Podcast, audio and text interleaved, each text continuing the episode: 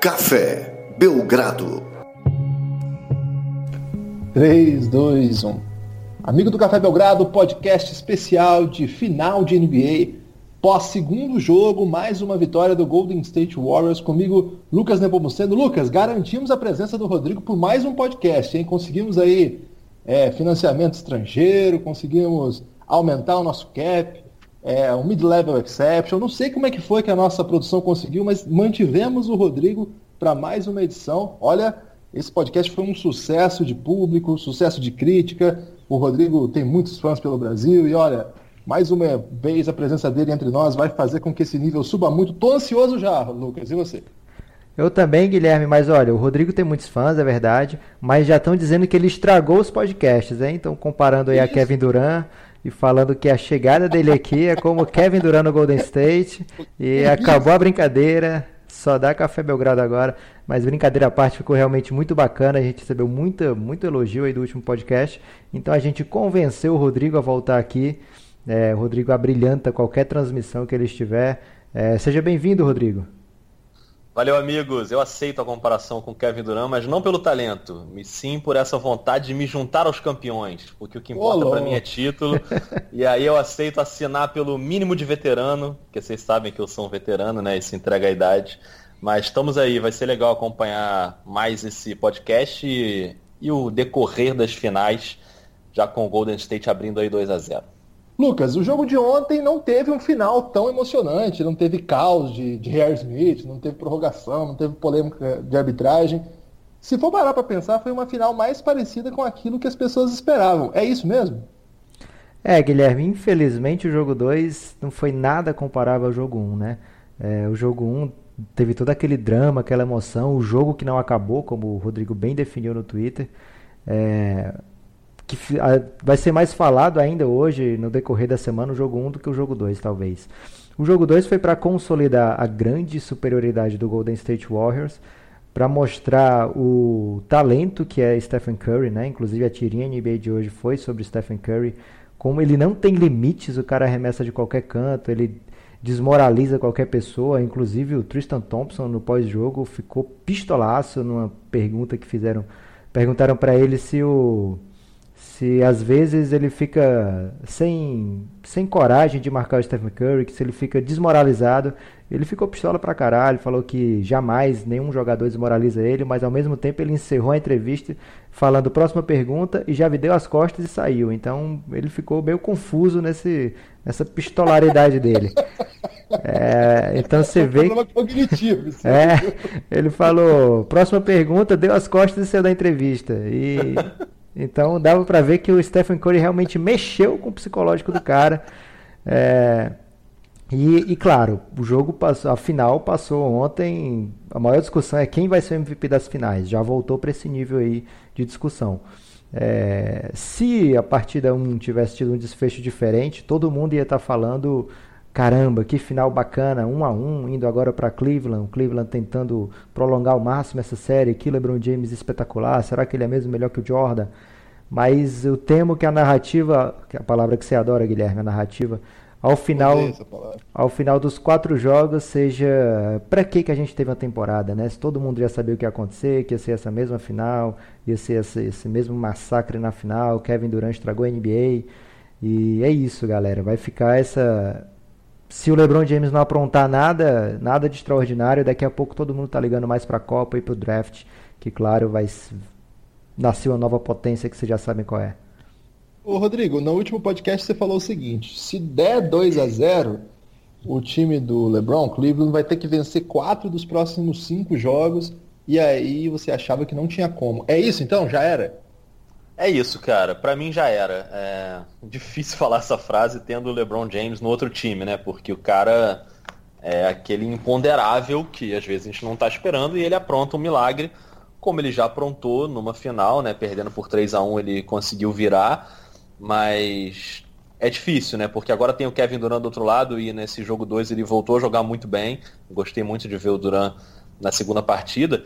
E, e de fato, cara, aquele primeiro jogo poderia ter mudado o rumo da série de vez, né? Mesmo com o Golden State dominante que a gente viu no jogo 2, a gente podia ter uma série empatada e super emocionante. Agora eu até acho que com a mudança de cenário, a série indo para Cleveland, o LeBron vai fazer tudo para dar um bom golpe aí nesse terceiro jogo e conseguir equilibrar um pouquinho as ações, mas eu até falei isso na gravação do Dois Pontos, que a gente também tem feito agora Dois Pontos sempre nos dias seguintes, né, aos jogos. E eu acho mais provável um 4 a 0 do que um 4 a 2 Para mim, ainda mantenho a aposta do 4 a 1 Acho que o LeBron consegue ganhar um jogo em Cleveland. E se não for o próximo, aí já acaba, né? Porque se abre 3 a 0 ainda que ele ganhe o jogo 4, afinal já perde qualquer graça ali de disputa. Mas então até gostaria que ele ganhasse o jogo 3 para que a gente possa ter uma série mais competitiva. Mas não duvido também que o Golden State possa chegar no jogo 3 e impor seu ritmo de novo. Foi um Golden State com alma de Golden State. O DNA do Golden State estava ali. Os, a troca de passes, os arremessos de três, a defesa forte com contra-ataque forte. Então o time jogou muito à vontade, conseguiu voltar para aquele esquema que tem um pivô né, jogando, no caso aí foi o JaVale McGee e conseguiu fazer muito aqueles bloqueios falsos né, que eles fazem. O cara finge que vai fazer o bloqueio, no meio do caminho ele desiste. E a defesa do Cleveland caiu que nem um patinho todas as, vezes e aparecia alguém livre para infiltrar. E com essa inteligência, com essas cartadas que o Steve Kerr tem muitas na manga, ele usou algumas e foi o suficiente para dominar o Cleveland totalmente, do início ao fim. O Golden State não perdeu em nenhum momento e toda vez que o Cleveland ameaçava reagir, mesmo com mais uma boa atuação do LeBron, dessa vez como garçom, né, deu 13 assistências, mas ainda assim o Golden State sempre dava uma tréplica na hora ali e conseguia abrir com uma ou duas bolas de três e o Curry realmente jogou muito. Eu acho que o principal debate agora, de fato, passa a ser esse, se o Curry vai conseguir finalmente ser o MVP das finais.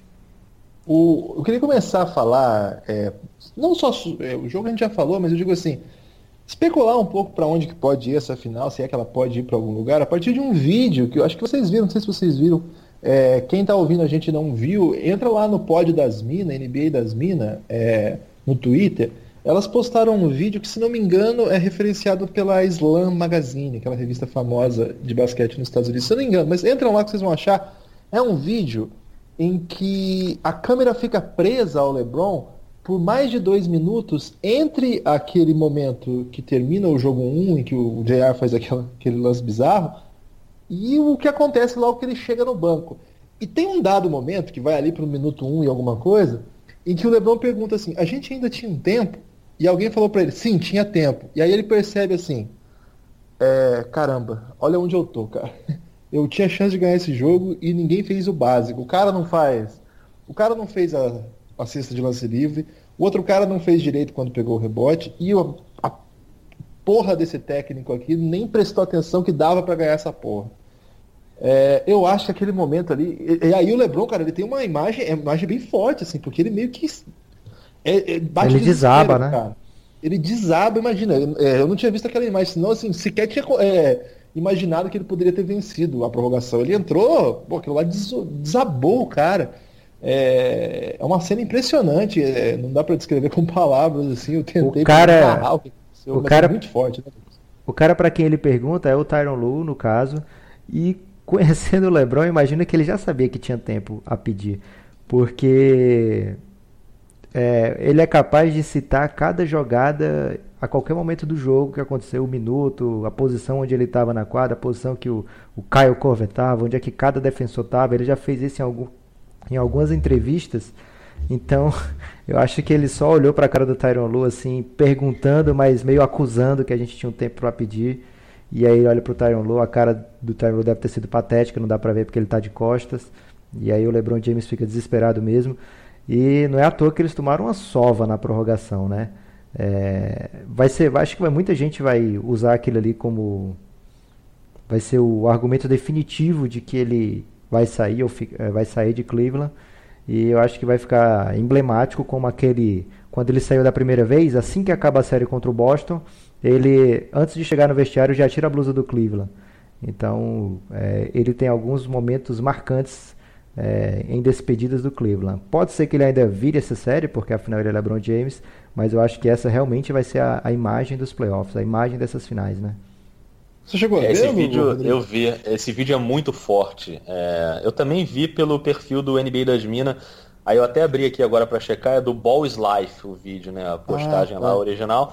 E, cara, é muito forte, assim, porque eu até depois do jogo 1 eu vi muitos torcedores do Cleveland aqui no Brasil dizendo que o time morreu na prorrogação por causa dos erros de arbitragem, frustrado com os erros de arbitragem.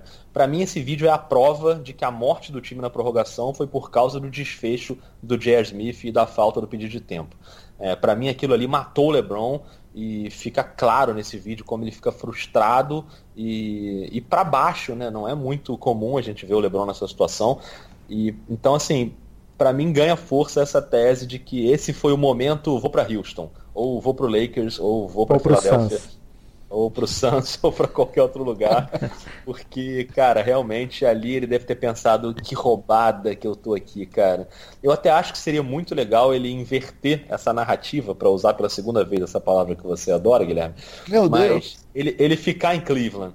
Acho que seria muito legal para por um desfecho de carreira dele, assim. Acho que seria um final de filme que eu gostaria de ver. Todo mundo com certeza absoluta que ele vai embora e ele falar, não, eu vou ficar. Eu não importa se eu vou ganhar mais um título ou não, eu vou encerrar minha carreira aqui porque essa é a minha cidade e é aqui que eu quero terminar. Eu acho que para a imagem dele até seria mais legal. Mas ele é um cara com um espírito competitivo muito grande, muito aflorado. Então ele sofrer mais uma ou duas ou três temporadas em Cleveland com esse time, com essa mentalidade, com esse treinador, não sei, a não ser que haja mais uma grande reformulação, eu tô achando que ele vai fazer as malas e vai partir. É, assim como o Rodrigo até vê esse vídeo, eu não acreditava nessas especulações que ele sairia, é, embora elas tenham dominado a, o noticiário aí, sei lá, desde o final do ano passado, né? Até o momento lá que o Jalen Rose, acho que deu até a notícia no, no, podcast lá, que a gente copia muito. Aliás, faz tempo que a gente não copia nada deles, né, Lucas? Era bom a gente dar uma olhada aí no que eles estão fazendo aí, pra gente dar uma copiadinha. Uma paródia. É, e, é, não, é uma paródia, uma inspiração, né? Igual. E o. Só que essa, essa imagem pra mim é muito forte. A imagem que, que eu tenho é, é do tipo, o que, que eu tô fazendo aqui, cara? Exatamente. Todo mundo já teve algum momento na vida que esteve em algum lugar que falou, minha Nossa Senhora, seja ou não católico, diz, minha Nossa Senhora, o que, que eu tô fazendo aqui? E ali a imagem foi essa, numa final de NBA. Ele fez 51 pontos, o cara fez aquilo. Agora, assim, a pergunta que eu quero fazer, antes de, de entrar nessa especulação, a gente pode até fazer um joguinho de especulação aí é, sobre para onde que o Lebron pode ir. É, porque, enfim, o pessoal gosta disso, né? A gente gosta também. Mas vocês acham que o LeBron de algum modo entrou mais fraco no jogo de ontem? Porque a minha impressão é que ele entrou pesadíssimo de novo. É, fico, porque ele não fez 51 pontos, pode ter ficado a impressão de que não foi o LeBron sexta marcha, ou sei lá quantas marchas o LeBron tem. Cara, mas ele jogou muito. Aliás, desde o primeiro minuto ele entrou muito intenso, inclusive brigando muito com a arbitragem, né? Ele teve um momento ali que eu achei que a técnica foi nele, mas parece que foi no Lu, porque os árbitros não têm coragem da, da técnica. Foi isso mesmo, é, foi no Lu. E, e, assim. E ele jogou muito também, né? De novo ele jogou muito. No terceiro quarto, quando ele tenta puxar o time de volta, o time. O, o, dessa vez o Kevs até venceu, né? O terceiro quarto, né? que o time já estava atrás, então não quer dizer muita coisa. É, achei que o Lebron foi muito bem. Você acha? O que, você acha, Lucas? Você acha que o time jogou. O Lebron entrou um pouquinho? Porque a gente tá indo num tom assim que a coisa já acabou e o Lebron já entrou mais devagar, né? Mas não foi bem isso, né? Primeiro eu queria lembrar o último detalhe desse vídeo, que aliás me chamou mais atenção isso do que propriamente a reação do LeBron. Ali, naquele momento, todo mundo sabe o que tinha acontecido, né? O cara tinha acabado de entregar o jogo praticamente e foi aí acabou o tempo e aí eles vão se preparar para a prorrogação. A preparação do Cleveland para a prorrogação foi uma coisa triste. Todo mundo sentou, ficou todo mundo calado o tempo todo. Só falaram na hora que foi quando o LeBron perguntou se ainda tinha tempo. É, aí ele bota as mãos na cabeça, fica com a cabeça baixada, acaba o tempo, vão, vão para a quadra. Que tipo de técnico deixa isso acontecer, cara? Nem, nem para rolar aqueles aquelas palavras clichês é, de filme para dar uma incentivada na galera, ou alguém gritar na, na cara do J.R. Smith perguntando que porra é que ele tinha feito. Os caras simplesmente ficaram parados, sem reação nenhuma, né? então dificilmente ia ter alguma reação na prorrogação. Né? Pareciam entregues naquele momento e entraram e foram presas bem fácil na prorrogação. Né? É, 17 so... a 7, né?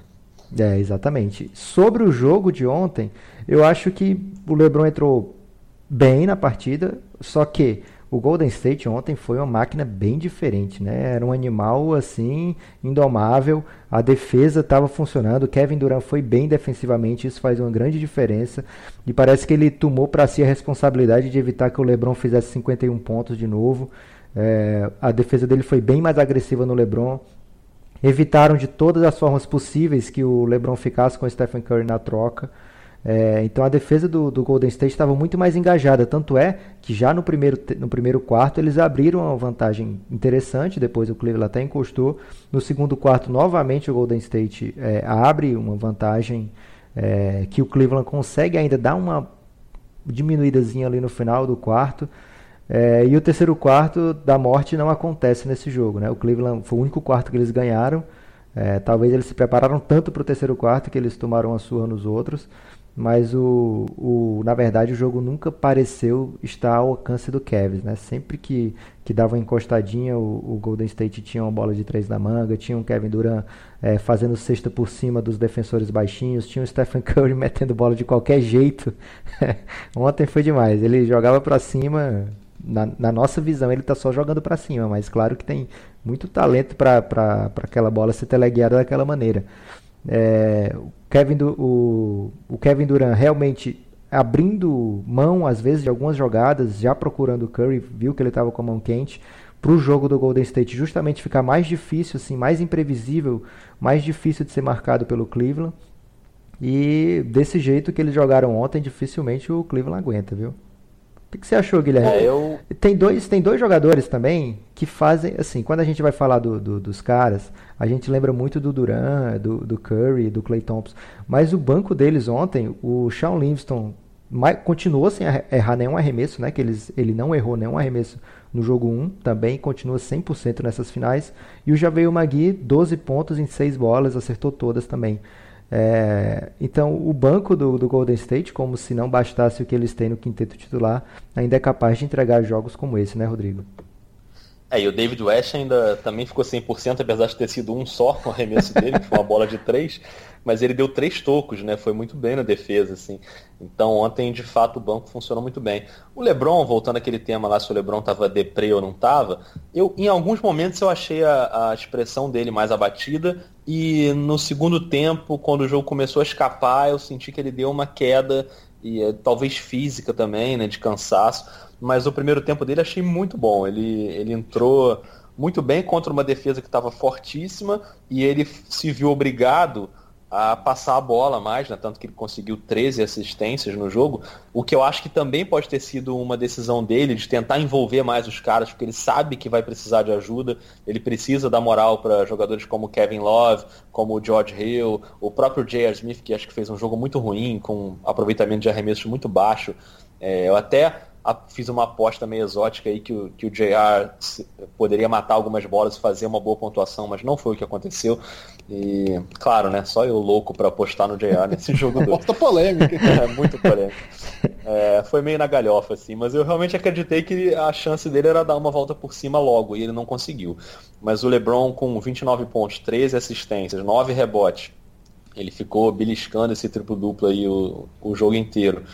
É, acho que ele teve uma boa atuação, mas, cara, é, é, inevitável, né? O cara, sei lá, em algum momento o cara pensar. O, o, nosso jogo não é esse aqui, o nosso jogo era o outro, entendeu? Esse aqui, ok, a gente perdeu o jogo 2. O, o, o, meu jogo era, era o jogo 1, um, era o jogo que eu ganhei sozinho e acabei não ganhando sozinho porque houve aquela, aquele conjunto de lambanças e a arbitragem também, claro que frustra. Acho que a arbitragem, mais uma vez, foi muito mal no primeiro tempo, com várias marcações pró-Golden State e algumas muito absurdas. Acho que acabou influenciando muito menos dessa vez né, no resultado final, porque foi uma coisa ainda muito no início do jogo. É, então, enfim, acho que nem vale a pena entrar muito nesse debate de arbitragem, mas de fato foi um LeBron muito bem mas contra um Golden State muito bem. E o Golden State é o melhor time da liga. Quando ele está muito bem, não adianta o que está acontecendo do outro lado. Eles vão ganhar, e foi o que aconteceu no jogo 2. Ô Guilherme, posso trazer uma informação? Informação? Opa. Essa hora? É, é o seguinte, foi, foi beliscado aí o tema da arbitragem, e eu tenho uma notícia que vai mexer um pouco com as estruturas da NBA, né? Já na, já na próxima Summer League está aprovado para ter o Challenge na NBA. É, sei, vocês devem acompanhar alguma coisa de futebol americano. Vocês sabem que tem aquela hora que o técnico joga uma bandeirinha para cima, uma, uma flanelinha para cima, e aí os juízes são obrigados a rever o lance para ver se marcaram certo ou não. E aí já nessa Summer League agora vai rolar esse challenge na NBA. É, talvez a única informação precisa é que não vai ter flanelinha, não vai ter é, aquela toalhinha, vão fazer de um jeito menos ridículo, mas o, o, técnico, presidente da associação dos técnicos, que é o Carlisle, técnico do Dallas, já se mostrou totalmente a favor dessa, dessa inclusão, desse challenge na NBA. Queria saber o que, que o Guilherme acha disso aí, que o Guilherme é meio pistolado com essas coisas. Não, eu não sou pistolado, não. Eu só acho que a galera exagera com esse negócio de VAR. Aliás, até o nome do chamado de VAR, né? Porque chama de o árbitro de vidro virou VAR agora. O... Não, eu acho legal. Acho que no tênis, por exemplo, funciona super bem, né? Eu acho que talvez é até mais legal até do que no futebol americano, assim. Só que é um esporte que tem outro tipo de, de lógica tecnológica que o futebol, por exemplo. Mas acho que funciona sim, acho que acho legal, acho, acho bacana. A, a, lógica do desafio eu acho bem mais legal do que essa lógica do árbitro de vidro no futebol. Do vidro. É, de vídeo. Está inaugurado o conceito de árbitro de vidro. Mas foi um jogador que falou. Foi um jogador. Quem que foi o cara mesmo? Ah, não lembro, mas eu acho rapidão aqui. É, o, o, acho bem melhor do que a lógica do árbitro de vidro no futebol. É, porque o árbitro de vídeo, é assim, eles, eles montam uma estrutura que é parecida com o que tem no basquete, inclusive, né? Distante, com, com vários ex-árbitros, ou no caso do futebol até árbitros, e, e analisam os lances e tudo mais, né? O do tênis é, é o desafio, é o próprio jogador que faz, e vem uma, uma, uma tecnologia lá que pega as linhas e define se foi dentro ou não no futebol americano, o cara tem um desafio por jogo, por, por tempo, não sei muito bem qual é a sistemática do futebol americano, mas assim, se por acaso a jogada que ele achou que estava errada é, tivesse, tivesse sido bem arbitrada, aí ele perde o desafio dele. Então o cara não vai jogar toda hora, né? Ele vai jogar só quando tem. E no tênis acho que tem um número também, é três, não sei muito bem. E eu é, acho legal. também, né? Acho que o vôlei é assim ah, também. Ah, o vôlei tem também? Não sabia. Você gosta disso aí? de quê? De vôlei ou de tênis ou de futebol americano? Ou do árbitro de vidro. Do árbitro de vidro. Não, eu gosto, eu gosto. Eu acho que a arbitragem é tão ruim. E ontem até rolou uma. Antes do jogo rolou uma live no YouTube do pessoal do Camisa 23. Do Caio, o Vini, o Renato. E aí, cara, eu.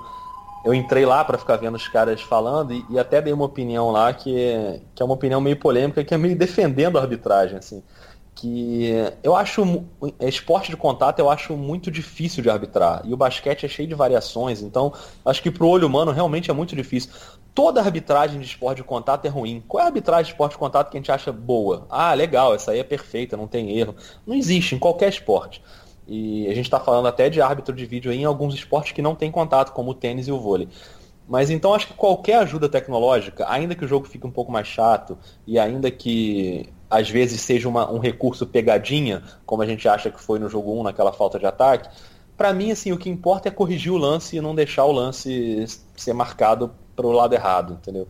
Então qualquer iniciativa dessa eu sou a favor. É, não sei se o, se o sistema melhor seria esse do desafio, mas eu acho que pode ser interessante também. É, quando você falou assim, é, eu não tinha pensado nisso não, é verdade. E eu acho que é difícil também um esporte sem contato bom, né? É, só uma polêmica aí que eu queria. eu fiquei tentando lembrar, assim, é verdade, eu nunca tinha parado pra fazer essa divisão. Ah, né? tênis é bacana, pô. Ah, é? Quantos jogos de tênis você assistiu esse hum... ano, Lucas? Ah, eu acho que eu vi um. é, maravilhoso. Ele também em junho, o cara fez um jogo. Eu acho que eu vi. É. Acho que, enfim. Seguindo então aí para as perspectivas que essa final ainda nos traz, o que vocês acham que pode ser esse jogo 3? O Rodrigo deu uma, uma sinalização aí que aponta até a possibilidade de vitória do, do Rodrigo, é isso aí? Não, o que eu acho é que se não ganhar agora, é um abraço. Né? Então é a última cartada do Cleveland e o LeBron certamente vai vir que nem um touro louco né, para esse jogo. Então eu acho que tem uma chance sim com essa mudança de cenário do Cleveland dar uma punhalada aí no Golden State e tentar roubar uma vitória que na minha previsão seria a única vitória da série. Mas também não vai me surpreender nada se o Golden State mais uma vez dominar o jogo. É, talvez tenha aí a volta do Igodala, né? Hoje saiu a notícia de que ele possivelmente é, estaria liberado para o jogo 3, mas essa notícia também já tinha saído para o jogo 2 e para o jogo 1. Então ele mesmo falou: ó, eu, eu acho que eu estou pronto para jogar, mas eu também achava que eu estava no jogo 1 e no jogo 2. Então talvez ainda tenha até esse reforço aí do Igodala. É, o Clay Thompson, que tinha se machucado no jogo 1, voltou super bem para o 2 e. Quer dizer, não, não teve uma atuação brilhante, mas acho que foi é, eficiente, não me pareceu machucado nem nada. O pezinho do Curry lá já há muito tempo a gente tem certeza que tá ok, que tá tranquilo. Então o Golden State bem completo, acho que é bem possível conseguir vencer em Cleveland também. Mas eu acho que vai ser a última cartada e o LeBron, quando ele está contra as cordas, ele costuma responder de uma forma muito forte, né? Então eu espero um LeBron no seu melhor no jogo 3. Eu tava pensando, o que que assim, se eu tivesse do lado do Cavs, eu tô torcendo pro Cavs, né? do, do lado do Cavs, o que, que eu poderia pensar em que pudesse ainda ser feito para mudar essa perspectiva que parece tão clara de imenso favoritismo é, do Golden State. E eu acho que o primeiro ponto é dar uma olhada no que dá para fazer com a rotação. Né? Assim, tem, tem, dois, tem dois jeitos de ganhar essa final. Tem o jeito absurdo do LeBron fazendo 50 pontos por jogo e às vezes quase perder, mas se ele fizer 50 pontos por jogo, talvez ele vença essas finais. Assim, se ele fizer o que ele fez no jogo 1, é possível que ele vença essas finais fazendo o que ele fez no jogo 1. É, acho que nesse segundo jogo ele chutou um pouco menos de longe, acho que o, o chute de três dele é uma arma que pode decidir essas finais. Mas, então, tem esse jeito de ganhar a final, que digamos é a, o mais convencional. O é, ele, chutou, jeito... ele chutou quatro vezes só de três e acertou duas bolas, de fato foi abaixo. Né? Estranho, eu não tinha olhado esse dado, mas então, eu não entendi muito bem, porque no, no outro jogo foi um dos pontos assim, que mais impressionou na reação do, do time ali no terceiro quarto e tal. Aí tem esse jeito. Aí tem um outro jeito que seria assim, mais é, pouco convencional, que seria anular o que o Golden State pode ter de melhor. Até agora, o Cleveland não foi nessa linha. Se tivesse ido, não colocaria, por exemplo, o JR como titular. É, eu não entendo muito bem o que, que ele pode fazer. Eu não sei, o Tailu ou o LeBron, né? Igual a gente sempre brinca que é o LeBron que manda. Eu acho que tem algumas peças ali no banco que são ruins, mas que poderiam ser melhores do que as peças que estão jogando. Eu acho que o JR não tem mais condição de jogar essa final a não ser minutos de especialista. Ele está jogando minutos de jogador importante. Eu acho que não dá.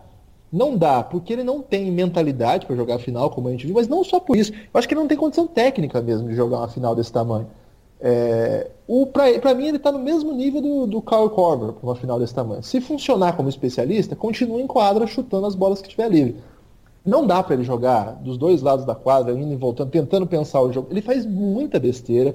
Na defesa, ele faz muita besteira também. No primeiro jogo, a gente prestou muita atenção nas besteiras ofensivas dele, mas em vários momentos ele faz umas coisas, assim, ele, às vezes, marcando o Curry, ele aposta em roubada de bola. Aquela bola do terceiro do, do terceiro quarto? Não. Não, na final intervalo. do segundo quarto. Isso, que o Curry mata lá no meio campo. O que, que o JR foi fazer lá? Assim, o JR faz muita burrada. Não tem como esse cara ficar em quadra. Eu acho que, por exemplo, um cara igual o Cedi Osman pode ajudar sim. O Cedi Osman é um jogador importante. Ele teve bons momentos durante a temporada jogando contra times bons. É um cara que vem de Euroliga, jogando alto nível. É, é um cara que sabe dar o passe extra é, sabe matar uma bola se estiver livre, vai tentar defender melhor do que o JR, pelo menos, talvez sem a impossibilidade de parar alguém no mano a mano, com a possibilidade de, pelo menos, é, agir com inteligência nesse lado da quadra, coisa que o JR não é capaz. E aí tem o, o, dilema que é o Rodney Hood, né? Eu fico falando desses caras que não entraram em quadra ainda porque já é a base do desespero. Por isso que eu falei pra vocês. O convencional, o tradicional, é o LeBron matar tudo e os companheiros dele dar aquela força se puder. Eu tô pensando assim, e fora disso, o que, que dá para fazer? Eu acho que pedir esses caras que não estão entrando é sempre polêmico, porque a gente sempre fala, e o Jordan Clarkson, Jordan Clarkson, olha que desgraça que é o Jordan Clarkson. E, é, é, assim, eu sei que os, os, católicos consideram desgraça uma palavra muito pesada, né? Que tem Você tá preocupado com... com... os católicos hoje, né? Toda vez que você é... religião. É, eu tô, tô num momento muito. É, sentindo muita culpa pelas coisas. É, a, a, a tradição, eu, fui, eu, fui, eu fui formado num colégio jesuíta. Então é complicado. Então, assim, eu acho que apelar para quem não entrou ainda é meio que um, um, desespero. Mas esse é o caso mesmo, é o desespero, é, o momento é esse. É, o Lebron fez 50 pontos, nós não ganhamos o primeiro jogo. O segundo jogo a gente não conseguiu sequer incomodar na defesa. Eu tentaria olhar para essas duas peças para ocupar minutos que o JR tem jogado. Eu acho que o JR tem que reduzir seus minutos, jogar aqueles minutos de especialista e se matar a bola, continuar. O Kyle Corver não conseguiu. Eu acho que o que estão fazendo com o Kyle Corver tem que fazer com o JR também. É, e eu acho, agora sim, questão de ordem, agora já usando uma expressão do movimento sindical aí, segunda fase aí da minha biografia, eu acho que não dá mais pro Jordan Clarkson pisar na quadra. Eu acho que já é o caso de não pisar nem no ginásio no dia do jogo. Precisa haver uma intervenção com Jordan Clarkson. E Jordan Clarkson não pode mais estar ao raio de 100 metros do ginásio no dia do jogo. Não dá, não dá. Tem que fazer uma linha amarela e falar assim, ó, Jordan Clarkson, veio até aqui, beleza? Porque, cara, é uma aberração que esse cara faz. Se você lembrar a hora que ele entrou ontem, ele ficou fora, fora, de repente ele entra. Imediatamente o Golden State patou um monte de bola, ele fez um monte de asneira.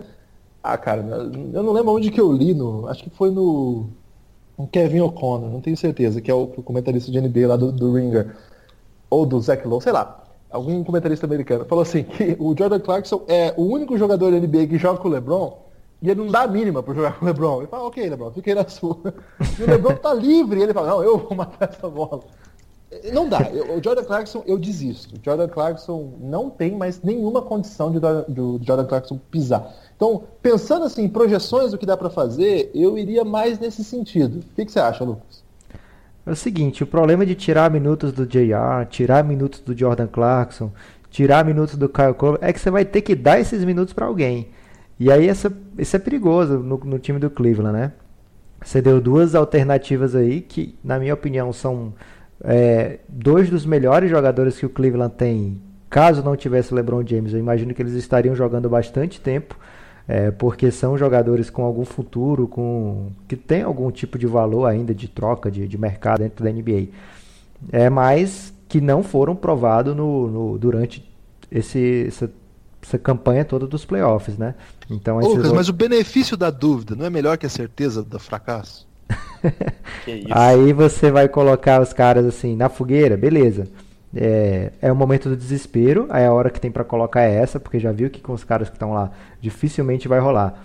É, começar aos pouquinhos, eu acho que o Rodney Hood ele tem mais condições de jogar. Se você acompanhar o Twitter, o NBA Twitter, né, nessas finais, tem vários jogadores da NBA pedindo para que o Rodney Hood entre, é, o CJ McCollum, entre outros, né? Muita gente acha que ele deveria estar tá jogando. É um cara que tem 6'8 de altura, é, é a, a, o tamanho padrão aí para você ser um jogador da NBA, é 2 metros Converte, e pouco. Lucas. Nosso, é, nosso público não está acostumado com esse tipo de medida. É, 2 e 2 mais ou menos, né? Algo assim. É, então é um jogador que, que é altura ótima para esses padrões da NBA, que todo mundo joga mais ou menos na mesma posição, que ninguém tem posição, todo mundo defende todo mundo, todo mundo troca qualquer marcação. Então ele está nessa, nessa posição é, média de altura, dá para ele encarar qualquer um ali. É um jogador atlético, é um jogador que tem um chute de 3 de médio para bom, que fez bom, boas partidas defensivas pelo Utah Jazz. Agora, é, durante a temporada ele teve um momento que ele que ele se recusou, acho que foi nos playoffs agora, ele se recusou a jogar os minutinhos finais, segundinhos finais de uma partida, e isso deixou o Tyron Lu muito pistola, ainda passou a não usá-lo mais em situações nenhuma. Agora, é meio hipócrita, né? Porque no meio da temporada o J.R. Smith jogou um prato de sopa num técnico, num, num, técnico do Cleveland e tá aí jogando 40 minutos. E não, não, não vou saber para quem dar o crédito, porque eu não lembro mais quem foi que falou isso, mas é, o cara falou algo do tipo. Quem diria que jogar um prato de sopa no técnico seria a segunda coisa mais louca que o J.R. Smith fez numa temporada só, né? É, Claro que referência ao jogo 1 que ele conseguiu quebrar os paradigmas das coisas loucas fazendo aquilo. Agora, Guilherme, outra maneira que eu acho que o Cleveland tem que, tem que usar para tentar diminuir o ímpeto do Golden State, para tentar equilibrar as partidas, é fazer mais ou menos o que o LeBron fez no jogo 1 e que também fez naquelas finais de 2015, quando ele jogou sem o Love e sem o Kyrie Irving, que é deixar o jogo lento, deixar o jogo devagarinho. Se você for olhar o scout do jogo 1, você vai ver que o Golden State não fez nenhum quarto com 30 pontos. E eu acho que isso faz toda a diferença nessa equipe do Golden State que se alimenta tanto dessas runs que eles fazem, né? Eles metem uma bola de três, eles já estão louquinhos. Inglês desnecessário é bem usado. Eles já estão louquinhos para enfiar a segunda bola de três seguida, a terceira, a quarta. Eles querem realmente desmoralizar o adversário, jogando bola de todo canto. E como você bem notou, o braço deles fica levinho quando eles estão na frente, né? Então o Cleveland tem todo o interesse do mundo em deixar o jogo lento, deixar o jogo o mais desagradável, mais fora das características do Golden State possível, para forçá-lo a naquelas jogadas de isolation que nem sempre dão certo. É, para tentar de alguma forma tirar o Golden State da zona de conforto. Ontem eles fizeram mais de 30 pontos em 3 quartos, né? Então é, já foram esse placar mais alto é, favorece muito o Golden State. E eu acho que o Cleveland deve investir um pouquinho aí nesse jogo do slow pace. Agora eu queria é chover numa olhada falar do LeBron, né? Mas cara, se eu tivesse com o olho daquele jeito que ele tá, eu não saía nem da cama. E o cara tá jogando contra aqueles gigantes do Golden State que ficam batendo nele o tempo todo. Como é que você sai da, da cama com o olho daquele ali, Rodrigo? Ele falou, inclusive, que, que nem nem estava enxergando bem no jogo que ele fez 51 pontos, né? Que foi, foi piorando, foi piorando. É, talvez seja até melhor ele não ter visto bem o que, que o J.R. fez ali no final. mas é, acho que se fosse temporada regular ele não jogaria, né, Rodrigo? É, ele falou que ficou embaçada a visão, né, durante o jogo. Cara, me dá uma agonia muito grande, assim, porque eu tenho uma questão com o meu olho que eu tenho uma certa alergia. Qualquer coisinha, meu olho já fica vermelho, já fica incomodado. Então, qualquer coisa no olho já me dá uma agonia, cara. Eu vendo aquela imagem meio exterminador do futuro, né, cara? Foi uma coisa meio bizarra. Mas ele não tá nem aí, né? Ele vai para dentro. Eu, eu concordo com tudo isso que vocês falaram aí e, e, e acho sim que o Cleveland devia criar um fato novo na rotação, porque precisa tentar surpreender e para mim já é hora de ligar a chave do desespero, sem dúvida nenhuma. Então acho que precisa. Eu não acredito, por exemplo, que o Tailu faça isso com o Osman. Eu acho que ele não confia no Osman. E aí, obviamente, o lado errado é o Tailu, né? Nesse caso, não é o Osman. Mas o Osman jogou 9 segundos no primeiro quarto, né? No, na última posse de bola do primeiro quarto. Depois ele sai, só volta no garbage time, aí ficou ali com quatro minutinhos. O Jordan Clarkson é. Acho que vocês já resumiram bem o que é o Jordan Clarkson. Eu esperava mais dele, sinceramente, cara. Eu achava que ele ia poder dar um gás, mas ele é muito fominha. Ontem, até enquanto vocês falavam, eu recuperei aqui um tweet do Tom Haberstroh, do Bleacher, né? Da ESPN também. Que ele, em algum momento do jogo, ele botou assim: a última assistência do Jordan Clarkson foi no último quarto do jogo 4 contra o Toronto. E desde então ele tinha dado 21 arremessos de três pontos, 56 arremessos de quadra. E assim, ele não passa a bola. Depois, no, no, ao longo do jogo, ele até deu uma assistência, que eu sinceramente não lembro se já foi no garbage time, mas deve ter sido, né? Porque acho que foi quando ele depois voltou ali. É, mas é incrível, cara. Ele, ele, ele realmente ignora que o LeBron James está no time. Ele não tá nem aí. Quando ele entra, parece que ele é o cara. E o Jazz Smith já foi muito assim também, né? Depois até melhorou um pouco, eu acho. Mas o, o Jazz Smith no início tava nem aí se o LeBron tava em quadra. Ele matava a bola, chutava a bola de qualquer jeito. Então acho que eles precisam fazer uma rotação. Eu apostaria mais no Kyle Korver, que jogou 17 minutos na segunda partida. Eu acho que poderia jogar mais, e não digo nem mais em termos de minutos, talvez os minutos dele sejam esses mesmos, mas em termos de protagonismo no momento do jogo. É, eu acho que é arriscado dar esse papel para o Kyle Korver, mas ele vinha fazendo um playoff que eu acho surpreendente, muito bom, inclusive na defesa, o que me surpreendeu muito para um cara da idade dele e nunca foi um exímio marcador também, mas acho que ele é um cara que pode contribuir nesse aspecto. E eu acho que o Tailu tá confiando muito pouco nele. Demora muito para botar ele no jogo e para mim deveria, aí quando ele entra, ele, acho que ele já entra meio sem confiança, errou os três arremessos que fez aí no jogo 2. Eu acho que poderia dar um pouco mais de moral para ele. Eu também sacaria o J.R. Smith do time titular e não colocaria mais o Clarkson para jogar, a não ser no garbage time. Mas não acho que o Tailu vai fazer nada disso. É, tem, tem, tem sempre a, aquela opção também que, que aí já é ruim, né? Já é triste, não tem como você, sendo um adversário, projetar isso como possibilidade, a não ser que você seja um canalha e tal. Mas há sempre a possibilidade de alguma lesão do adversário que mude muito. Eu acho que esse é o único jeito mesmo, assim, já apelando já pro, pro imponderável, né? Pro, pro outros aspectos que não são propriamente do jogo. É, caso contrário, olha, ou um fato novo, ou o Lebron dinamitando o mundo, ou um, um uma lesão improvável aí, acho que Cara, se o, se o Clay Thompson não se machucou naquele lance, ninguém vai se machucar no Warriors. Que o J.R. Smith se joga na perna dele, que na verdade ele escorrega, mas ele cai totalmente em cima da perna do Clay Thompson. O Clay Thompson cai com a perna toda virada. É. Eu pensei, pronto, o cara aí tá fora das finais, fudeu. e de repente ele volta no, no mesmo jogo, ele voltou é, no jogo seguinte, jogou 34 minutos. Eu acho que ninguém se quebra mais no Golden State. É, eu acho que esse tá com muita sorte de campeão. É, agora, antes de entrar para as perguntas, já vamos para 40 minutos aí de podcast, eu tava até recomendar é, aí pro pessoal, eu assisti essa, esse final de semana aquele documentário, é, O Efeito Carter, que é sobre o Vince Carter em, em, Toronto, né? Fala um pouco sobre a criação do Toronto Raptors. É, é de uma hora, assim, não é grande coisa não, mas é, é uma boa diversão, assim, para você estiver fazendo nada. Tem no Netflix. Eu é, comecei lá, a ver e vi um comecinho, depois acabei tendo que parar e não voltei ainda. É, não empolgou tanto, né, Rodrigo? Não, até, achei, até achei legal, mas é porque eu não lembro se eu tava muito tarde, eu fiquei com sono, alguma coisa assim. Quem me indicou foi até a Sabrina, do NBA das Minas, e eu não sabia que tava no Netflix. E aí depois botei para ver, mas eu preciso voltar nele. Então, e lá nesse documentário, eu lembrei disso porque o, o, o Lucas contou a história aí do, do, Tristan Thompson pistola na coletiva. E o Tristan Thompson é canadense, né? É, acho que é, inclusive é da região de Toronto. E o documentário começa com uma cena do Tristan Thompson comprando algum fast food é, lá em Toronto e alguém chega para ele, porque ele é grandão e tal, e fala: Ah, você é jogador do Raptors? E aí ele fala todo cheio de si, e eu sempre falo que a confiança do jogador ruim é a pior que existe, né? E ele fala assim: Eu não sou do, do Toronto, eu sou do time que sempre acaba com o Toronto, os Cavs. e como se fosse por culpa dele, né? como se fosse ele o responsável por, por vencer. Mas o que, que eu estou recuperando a história desse filme? Porque lá no final, quando eles fazem uma celebração da torcida de Toronto, que apoia muito o time, tem uma declaração do LeBron James visivelmente impressionado depois de uma das inúmeras vitórias dele, uma das inúmeras, né? Esse é, é, não foi esse ano, claro. É, e o LeBron, nesse momento em que ele está vendo a torcida comemorando, mesmo após a derrota, ele fica impressionado e fala: Nossa, eu nunca tinha visto nada parecido com isso.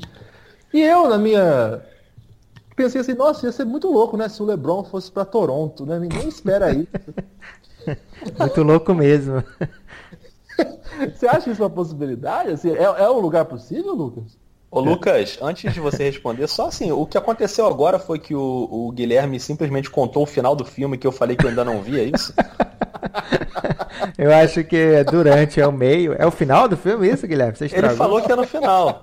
Caramba. Ah, obrigado. Ô, Rodrigo, e o Vince Carter é trocado também, fica esse spoiler aí. Nem assista essa porra. Tem um final triste pra caralho. Mas então, cara, LeBron jogar em Toronto, acho que dá credibilidade quando eu falo que ele vai jogar no Phoenix Suns, né? Porque acho que é o único lugar mais sem futuro para ele jogar do que o Phoenix Suns é Toronto. Ele não vai sair dos Estados Unidos. A não ser que o Donald Trump acaba, acabe exilando ele, né? Já que o Trump e ele são desafetos confessos. Mas fora isso, zero chance, Guilherme. Aí você assistiu ah, à toa esse documentário. é, vamos para as perguntas que depois dessa aí. Ó, vamos lá. Pergunta do, do amigo internauta. É, muitos deles amigos nossos mesmo, outros futuros amigos. É, vou começar pelo Wagner Vargas, hein? Tá querendo saber quem que vai ser o MVP das finais. Eu acho que pode ser o LeBron, hein? Não, não... Esse é um, do, um daqueles contextos que faz sentido o perdedor é, ser eleito o melhor jogador das finais pela primeira vez na história desde do Jerry West, né? Que já não faz... acho, hein? Não acho. Você acha que é impossível? Rodrigo? Eu acho que a liga não vai fazer isso. A não ser que seja assim, que a série se arraste até um jogo 6 ou 7 e que o LeBron arrebente em todos os jogos e seja muito equilibrado. Se o Golden State passar o carro na série, eu acho que a Liga não vai fazer isso e acho que não deveria fazer. Mesmo que o LeBron jogue bem os quatro jogos, tomar um 4 a 0 não pode dar MVP pro cara que tomou um 4 a 0 desculpa. Sou muito uhum. fã do LeBron, mas não acho que a Liga vai fazer isso. A gente até comentou sobre isso também rapidamente no Dois Pontos. É, para mim, caminha por enquanto pro Curry ser o MVP, mas acredito que, sei lá, se o Kevin Durant engrenar aí uma uma boa sequência ele pode disputar também. E acho que por mais que o LeBron seja um gênio e, e, eu acho que ele vai jogar bem todos os jogos da série, acho que a única chance de acontecer isso de novo, como foi com o Jerry West, é se o Cleveland levar essa série até um jogo 7, sei lá, o que eu também acho que não vai acontecer. Mas o em 2015... Um aí, hein? O Rodrigo cortou todos os meus sonhos. em 2015 foi a, era a chance do LeBron fazer isso acontecer, né? Que ele fez teve médias sinistras em 2015, acho que foi 40 pontos, algo nesse sentido, média de triple-double. E o prêmio foi para o Godala, que teve estatísticas praticamente irrelevantes, assim, principalmente é. comparada ao LeBron. O LeBron liderou os dois times em pontos, assistências, roubos, tocos, ele fez tudo. E o Golden State foi aquele basquete bem coletivo, números relevantes, assim, é, bem divididos, e mesmo assim o MVP não foi pro LeBron, que levou a série a seis jogos naquele ano, mesmo tendo um time bem inferior e todo machucado, né? Não aconteceu naquele ano, então acho que impossivelmente aconteceria agora. O MVP vai ser do Curry, ele tá jogando, ele tá querendo muito esse MVP. Você viu ontem, ele ficou jogando até meter a nona bola de três, que era o recorde. Assim que ele fez esse sexto, o Draymond Green fez uma falta e todo mundo saiu. Então, é, esse time do Warriors, ele mais ou menos está jogando contra ele mesmo, contra a história, né? Ele está jogando pelos recordes, pelos números. E eu acho que eles meio que combinaram que é a vez do Curry levar esse MVP. Claro que se o jogo ficar parelho, duro, aí não interessa. Vai ser a bola para quem tiver posicionado, vai ser, vai ser o melhor chance de vitória possível. Mas eu acho que estando o jogo controlado como estava ontem, eles vão dar uma forçadinha no Curry para ele fazer os malabarismos dele e levar o prêmio dessa vez. Próxima pergunta, vocês quebraram minha, minha ideia aí? Ah, foi a minha vingança. Você contou o final do filme aí que eu não vi, pô. eu salvei você de uma pura depressão. Aliás, eu acho que o dado mais exótico desse filme, já que eu já contei o final, é Vai o fato o de que o, o, Vince Carter e o Tracy McGrady não sabiam que eram primos até a idade que eles é viraram mesmo? jogadores. É, eles só viraram, eles só souberam que eram primos quando eles já eram bons, bons pra caramba, assim, não, não na NBA ainda, no basquete colegial tal, mas eles já eram a, o melhor jogador da Flórida, uma coisa assim. Uma coisa que eu não sabia, não. Cara, já que você contou o filme inteiro, assim, quando acabar o podcast, você dá um play aí no Netflix e deixa o áudio do filme para quem quiser ouvir, bota mais uma hora aí de podcast e deixa rolando. Perdão, Netflix, eu diminuí a sua audiência poderosa. É, o Kingsbury, para você essa, Lucas. Rumores de que o Denver vai mandar a escolha 14 de algum time para absorver o, contro é, o contrato do Farid. É polêmico isso, hein? Mandar a escolha 14 junto só para se livrar do salário astronômico aí do Kenneth Farid, para ter, enfim, é, folha salarial para renovar com o Nikola Jokic. É, o Nikola Jokic já avisou os agentes dele que eles trabalham uma, uma, pegada bem jugoslava de enfrentamento contra os donos, não tem nenhuma amistosidade, eles foram pro pau mesmo. Falaram assim, se não der salário forte, eles vão ver que vão perder o, o Jokic e tudo mais. É, então, por conta disso, o Denver se pôs numa uma, uma posição constrangedor aí, talvez tendo que fazer uma, uma manobra desse tipo. Lucas, você acha que é possível fazer isso aí? É, o Denver já vem tentando dispensar o Farid faz tempo, né? É, mas agora tá faltando só um ano de, de contrato. Eu acho que eles não se desfariam de uma escolha que não é tão boa, mas é provavelmente a melhor que eles vão ter no futuro próximo, né? 14 quarta. Eles projetam muitos anos seguidos aí de playoff, então eu acho que eles não trocariam essa escolha para se desfazer do Farid com um contrato expirando. É, para renovar o Jokic, quem não, para quem não acompanha muito a NBA, é, essa parte de contrato e tudo, é, não tem tanto problema assim. Você ter um jogador que está acabando o seu contrato para renovar com ele. Você pode passar do limite do, do seu salário para assinar com seus próprios jogadores. O que dificulta é trazer jogador de fora. Então, para renovar com o Jokic, dá para dar o máximo sem problema, independente do resto do elenco que eles têm. O que pode acontecer é o dono falar: opa, estou gastando muita grana, é, dissolvem alguns salários aí porque eu não queria gastar tanto. E aí sim, pode ser que eles vão atrás de se desfazer de alguma peça. Mas o Farid, em último ano agora de contrato, eu, a minha opinião é que eles não se desfariam assim de uma escolha de primeiro round para apenas desovar o Farid. O que é, mais provável é que eles deixem o Farid expirar e ou então troquem algum outro jogador que pese no elenco, pese no, no, no na folha salarial com um contrato mais longo, né? Mas é, como eles têm algum free agent, acho que o Mason Plumlee jogou pela eu não estou lembrado agora se o Mason Plumlee renovou com eles ou se ele jogou pela qualifying offer. Mas se ele tiver renovado, é um candidato a ser trocado, mas não o Farid que está expirando é quando o contrato passa a ser é, um pouco mais fácil de ser trocado. Então acho que o Kings BR estava de olho aí para adquirir mais uma escolha de, de graça, mas não vai rolar não, viu, Kings? É, e o, a família aí do, do dona do Denver, né? O, é a família dona do Walmart lá, né? Acho que dinheiro não tá faltando, não. Esses caras pedir pra perder jogador porque tá faltando grana, eu vou ficar pistola também.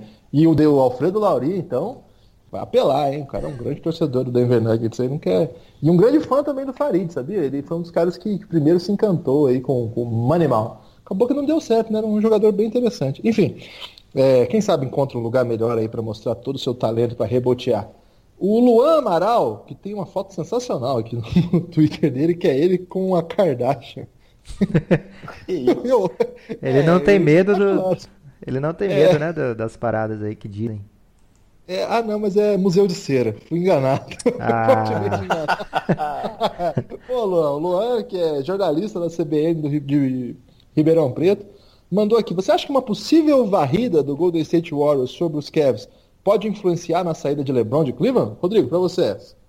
Acho que não precisa nem chegar tanto. Acho que já a maneira como a série começou para mim já influencia. O que aconteceu no jogo 1 e as frustrações dele ali. É claro que ele vai ter que pesar direitinho, mas acho que não precisa nem varrer para ele sair de Cleveland. E até acho que numa mudança de eventos pode até ser que haja a varrida e ele não saia também, não sei, né? Vai depender do que se passa na cabeça dele. Mas para mim agora, eu se tivesse que apostar hoje, eu aposto que ele sai, haja o que ajar, como diz o outro, nessa, nesse decorrer de série aí. O Breno, essa aqui é boa, hein? Uma questão interessante. Um amigo meu, Luciano Soares, começou a acompanhar a NBA agora e está inclinado a torcer pelo Golden State. Não quero que ele seja modinha. Surgiram um time raiz para ele torcer. E aí, Lucas, um time raiz para ele torcer? Você ah. tem alguma ideia, algum time que passa assim pela cabeça? Assim, espontaneamente? Você acha que tem algum time que não, é? não vai acontecer isso? Qual é, é o nome do rapaz? É, Luciano Soares. Você tem alguma ideia de um time Luciano, que divertido? Que tem um futuro promissor? Tem aí, passando pela sua cabeça? Luciano, ó, se você tá de olho no Golden State, você já tá atrasado. Já é a quarta final deles. Daqui a pouco o Kevin Durant vai sair porque ele não quer jogar a sombra do Stephen Curry. É, e vai passar a fase. Os caras já estão ficando velhos, já estão é, chato pra caramba, ninguém gosta mais deles. Do outro lado, vem uma turma jovem aí, promissora, que vai vir com a primeira escolha do draft agora, Luca Doncic, um esloveno muito carisma, tem um cabelo sensacional e vai jogar ao lado de Devin Booker, atual campeão do torneio de três pontos. É, também tem ainda Josh Jackson no elenco que tem um um, um dos melhores afros da NBA agora no momento.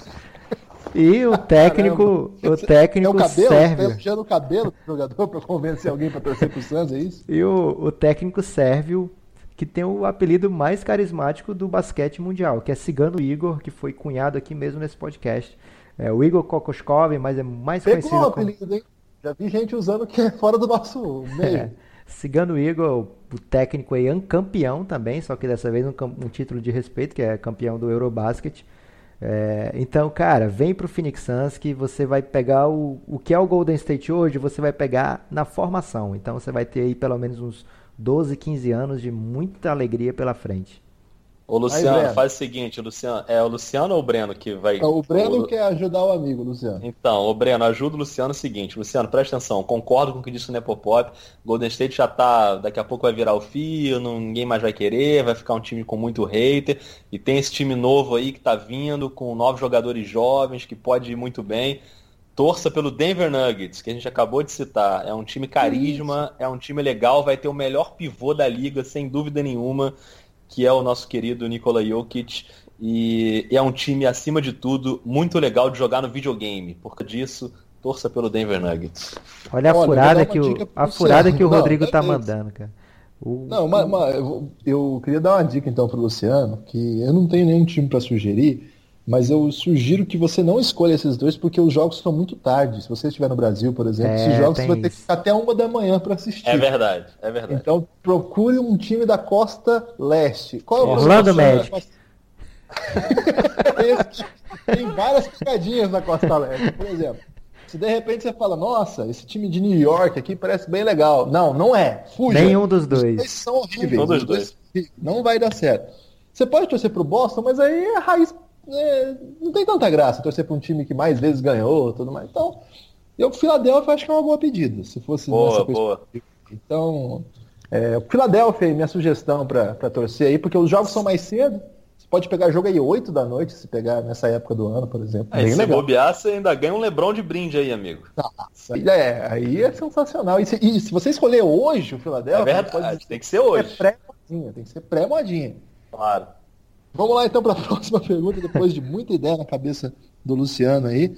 Vou pular essa aqui que é sobre o Flamengo, daqui a pouco eu volto para ela. O Duda, pô, mais um de Ribeirão, hein? O Duda, gente finíssima. Conheci lá no, no jogo da NBA no Brasil. Ele foi cobrir pelo jornal lá de Ribeirão, não lembro o nome do jornal agora. É, falou assim, belo trio. Eu acho que ele tava falando pra gente, né? Não é pra nenhum outro. Aqui vai a minha pergunta. O que acontece com o Kevin Love, que tem apenas 29 anos? Será que você não acha que ele tinha que entregar mais do que só ser um chutador parado? É, para mim Pode é o você. Pode Sou ser eu você, nessa? Ah, vai, Lucas, vai, Lucas. É, o Ken Love ele apareceu muito novo lá no, no Minnesota Timberwolves para ser tipo um sucessor do Kevin Garnett, né?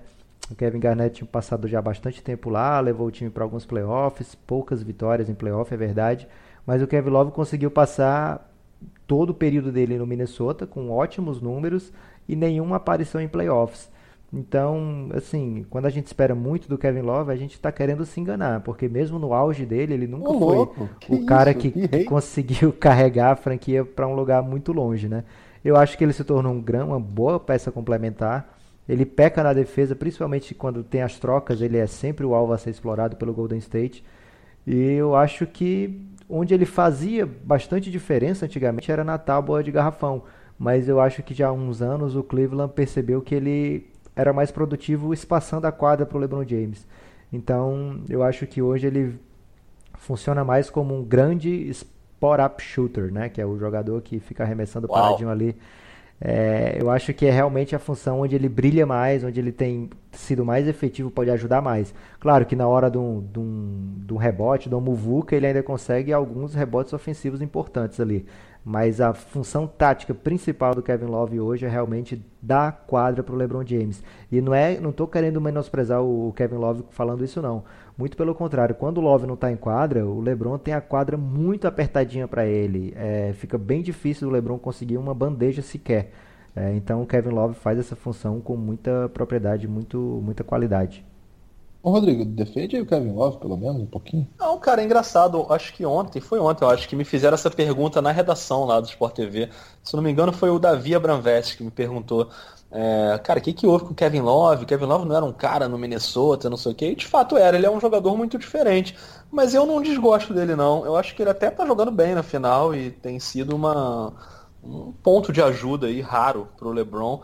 É, não é o franchise player que ele era no Minnesota, né? Que a gente esperava que fosse um cara para comandar time.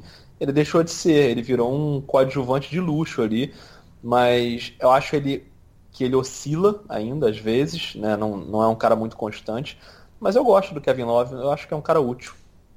Pô, Lucas, você ficou sozinho nessa aí. Eu não acho que o, que o Kevin Love seja é, só alguém que, que serve para isso, não. Eu, eu, eu, acho, primeiro, que a carreira de Minnesota dele é um pouco obscurecida porque o time nunca ia playoff, né? Mas é, ele teve uma carreira bem legal lá. Em vários anos ele jogou muita bola. Não foi, não foi pouca bola, não. É até injusto que a pessoa é, ligava muito ele à ideia de derrota, né? Eu acho que ele é um bom jogador, assim, que... Eu acho que esse time do, do Cleveland ele não explora a o máximo de cada peça que tem ali. Claro que é um pouco por causa do tipo de NBA que joga hoje. E claro, o, NBA, o LeBron James é um talento muito concentrador, assim, não sei nem se esse é o termo mais adequado para usar, mas é um cara que acaba concentrando o modo do time jogar. E aí o que sobra pro Love, eu acho que você tem razão, é isso aí. Mas eu acho que ele tem um pouco mais para entregar sim. Se esse o que ele tem para entregar é o suficiente, por exemplo, para ganhar uma série como essa, no sentido de, de time precisa jogar de um outro jeito que não só o LeBron e o time. Aí eu acho que não também. Porque eu acho que o jeito de jogar com o LeBron é o jeito que você tem que jogar se você tiver o LeBron no time. Mas eu acho que é um cara com uma carreira assim que vai vai ser muito muito bem tratada no futuro quando a gente for lembrar das coisas que ele fez, que ele não fez pouca coisa não. Só quis uma, uma defesinha aí porque eu gosto do, do Kevin Love. Pergunta sobre o NBB daqui a pouquinho, mais uma, do Leilson. Para você, Lucas. Caso o LeBron resolva ficar nos Cavs, o que poderia ser feito para que eles melhorassem o time, levando em conta os péssimos contratos que eles possuem? Acho que um pacto com o diabo seria uma boa pedida para o GM do, do Cleveland. Que isso? O programa não começou católico. não tem como eles se livrarem do contrato do J.R. Smith, não tem como eles se livrarem do contrato do Tristan Thompson. Então, assim, a ajuda para o LeBron James seria hum, o Kevin Durant falar: pô, LeBron, foi mal aí ter ganhado de varrida quero ser teu amigo, vou jogar aí pelo mínimo. É, ou o Carmelo Anthony fazer uma coisa dessa. Não tem como no Cleveland eles é, reformularem o elenco de uma forma que caiba uma outra grande estrela. Eles têm uma cartada única na manga, que é a escolha número 8 desse draft. Então eles teriam que buscar uma troca mais ou menos parecida com o que o Minnesota fez com o Chicago. O, Chicago o Minnesota mandou para o Chicago Chris Dunn, que era um jogador que saiu na quinta escolha do draft anterior, se eu não me engano, e mais Isso. a escolha número 7 do draft, que foi, foi o Laurie Markkanen. E trouxe o Jimmy Butler. Mas para isso, o Minnesota tinha o cap disponível. Então, é, no caso do Cleveland, seria um outro tipo de troca. Eles teriam que se desfazer de vários contratos, porque não é só o valor do contrato que eles têm na mão. Por exemplo, não é apenas o contrato do Tristan Thompson de, sei lá, 15 milhões ao ano. Não é isso. O Cleveland hoje tem, se eu não me engano, 137 milhões em salários. E a, é o, o, a folha máxima da NBA seria 109. Então, para 109 ou é 102, agora me falha a memória. Mas para eles contratarem um jogador para caber dentro desses, desses salários, ele tem que estar abaixo dos 102. Então, eles teriam que se desfazer de muito salário. Ou, numa troca é, onde viesse um jogador como, por exemplo, o próprio Jimmy Butler, que eu citei, que tem um salário de, sei lá, 20 milhões, eles teriam que igualar 20 milhões em salários para fazer essa troca acontecer. Então eles teriam que convencer alguém a dar um jogador muito bom, recebendo essas dragas que eles estão oferecendo. E é isso, e, e sem alívio financeiro nenhum para essa pessoa que está mandando o cara muito bom. Então, o que, que eles podem fazer? Tentar jogadores que têm contratos ainda piores ou que com times que estão mais desesperados ainda para se desfazer de salários. De cabeça aqui tem o Nicolas Batum, que é um contrato que o Hornets não, não tem mais interesse, mas aí para convencer o Hornets a aceitar jogadores que eles também não vão ter interesse do Cleveland, eles vão ter que se desfazer dessa escolha número 8. E aí, será que vale a pena mandar essa escolha que pode ser a tábua de salvação da equipe para quando o LeBron sair, para trazer um jogador como o Nicolas Batum? Aí eu acho que para o Cleveland se reformular não não tem como, vai ter que esperar o LeBron sair. Oi. Mas será que eles não poderiam, por exemplo, ligar lá para o GM do Sacramento e só conversar com ele? Eu acho que o, o Vlad Divac agora, nem ele consegue estragar, sabe por quê? Porque o Sacramento Kings, Guilherme, trouxe o Pedja Stojakovic para ser o assistente dele. E o Pédias, você vai ver no texto que tem lá no Medium do, do, Café Belgrado, procurem lá o Medium do Café Belgrado, tem um texto falando que desde que o Pédia saiu do Sacramento, que eles não vão aos playoffs, ou seja, o Pédia é o amuleto da sorte, é o cara de confiança que tem no Sacramento e agora ele voltou para a franquia. É, o Sacramento vai deixar de ser aquela piada, Guilherme. Fica anotado aí. Cara, queria Rodrigo só pedir, queria só ah, pedir uma falar. salva de palmas aqui pro profissional, porque essa resposta veio num nível de detalhamento inacreditável, hein? Só ah, Lucas Nepopop é capaz de fazer uma análise desse tipo, vou te contar. Eu não entendi metade ali, fiquei meio confuso, mas, mas rapaz, Poucos tá contadores do Brasil entendem alguma coisa de NBA. E poucos fãs de NBA entendem tanto de contabilidade. O Lucas reúne esses dois talentos com poucos. Então, você aí que é do NBB... Tá é um talento tá muito pesquisado aqui no Brasil, Guilherme. É, fazer esse crossover NBA e contabilidade é algo que todo mundo está procurando. O Ivan Tessariol mandou o seguinte, para você, Rodrigo. Vamos a lá. Influência, a influência do LeBron no Cavs é muito forte, claro. Para vocês, o quanto que ele é responsável pela formação desse elenco? Ou seja, uma cornetadinha no LeBron do Ivan. Ah, ele, ele é um... ter... Eu ah, mais. Fala. Ele não poderia ter pedido mais arremessadores, visto que não chegou nenhum especialista nisso? Não, tem um Caio Corvo. Pois é, cara, assim, eu, eu, acho que. Eu acho Ou ele não apita aí... tanto assim. É culpa do, só do Lu o time não render? Agora sim, Rodrigo, desculpa. Não, eu acho que ele apita. É, não sei se nesse nível de pitacar em todas as contratações e tal, mas a gente lembra dele já fazendo comentários públicos sobre isso, né? Como na, na outra temporada que ele pediu um, um, novo armador, um criador de jogadas, lembra? Que ele falou, a gente precisa de um outro playmaker, e aí acabaram indo atrás do Deron Williams. E ele é um cara que se preocupa com a formação do elenco, óbvio, né? Depende disso. E não acho que o time tem poucos arremessadores, não. É, a questão é que as bolas não estão caindo, os caras não estão muito bem. Mas de qualquer forma, acho que o time conseguiu. Essa formação, na teoria, eu achei boa. Essa remodelada que o Cleveland deu. E certamente isso acabou passando pelo Lebron. Se não me engano, até no, no, no, no, no período ali das trocas, ele chegou a falar que não teve muito a ver, né? Que ele não, não influenciou muito. Mas é claro que ali no bastidor ele influencia. Ele tem uma ascendência sobre o time que talvez seja maior que a do Tyron Luke. Isso já ficou claro em, em vários aspectos, assim. Mas a gente, a gente até lembrou, né, no último podcast que o J.R. Smith fez a lambança lá, mas o J.R. Smith só tá no Cleveland por causa de uma forçada de barra do LeBron, que é parceiro dele ali, então ele quis renovação de contrato e tal, e acabou acontecendo. Então é, acho que é meio inegável que ele apita assim ali na formação do time. Eu lembro que aconteceu queria... no Miami. Você lembra, Lucas? Lá no Miami, ele não. Eu não sei se ele falou alguma coisa, mas ele tweetou em dado momento do Mark Napier. Shabazz Napier é ah. jogador ah. de lottery, sim. E aí o Miami, que o Shabazz acabou se mostrando um ótimo jogador, como fez uma temporada excepcional, eu diria, até lá no, no Portland Trail Blazers, mas não em Miami. E o Miami foi lá e draftou o Nape, provavelmente querendo satisfazer os desejos do LeBron. O LeBron vazou, né? Então teve essa pegadinha aí, o pessoal quis agradar o LeBron e o LeBron vazou. Fala, Lucas. É, hoje eu fiz uma segunda tirinha também falando sobre isso, né? Sobre a culpa do LeBron, o maior arrependimento dele ser o J.R. Smith. E a gente brinca que o LeBron é o, é o técnico, é o GM do time. Mas olha, ele pelo menos publicamente se defende de todas essas acusações, né? Agora, na pré-final da NBA, a, Ray, a, Rachel Nichols fez aquela entrevista, tanto com o LeBron James quanto, quanto com o Stephen Curry. Ela conseguiu ter acesso a 5 minutinhos, 6 minutinhos de uma conversa exclusiva com eles. É, tem no YouTube, pode procurar Rachel Nichols, é, NBA Finals, algo assim, que você vai achar. É, e o LeBron fala nessa entrevista que ele é, não queria a troca do, do Kyrie Irving, que ele foi contra, inclusive que ele fez uma ligação para o dono do Cleveland Cavaliers é, se mostrando contra a troca do Kyrie Irving. É, da mesma forma, ele falou também na deadline que ele não tinha muito a ver com isso aí. E outra que ele foi contra foi a demissão do GM, que era brother dele, o David Griffin. Então, assim, a gente sempre fala que o LeBron que manda em tudo por lá, mas é, pelo menos ele gosta de deixar claro que não é assim.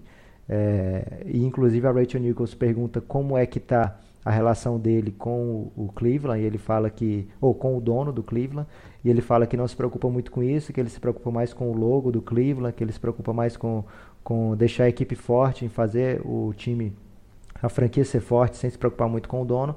E ela fez uma última pergunta se o, o dono do, do se o dono do próximo time dele ia fazer influência na escolha do time. Ele disse, vamos ver. Ele deixou em aberto se, se o dono, do fato do dono do Cleveland ser ou não Dan Gilbert, que é um desafeto de longa data dele, ia influenciar ou não na decisão que todo mundo acha que na verdade vai influenciar, né? Então esses fatos, eu acho que ele já está plantando a cimentinha na cabeça da galera que ele não fica em Cleveland dessa vez. É, agora, é, o João Ávila mandou uma pergunta que a gente respondeu, né? Se a reação àquele vídeo, ao saber que o Kevs teria um tempo ainda, pode influenciar a saída do, do time. A gente respondeu um abraço pro João Ávila, que tem aqui uma, uma foto com a camisa do Galo Mineiro, o Galo doido, aí, o time do Romulo Mendonça. E o Romulo tá armando caos aí nessa, nesses playoffs da NBA, foi elogiado pelo Bruno Mazeu.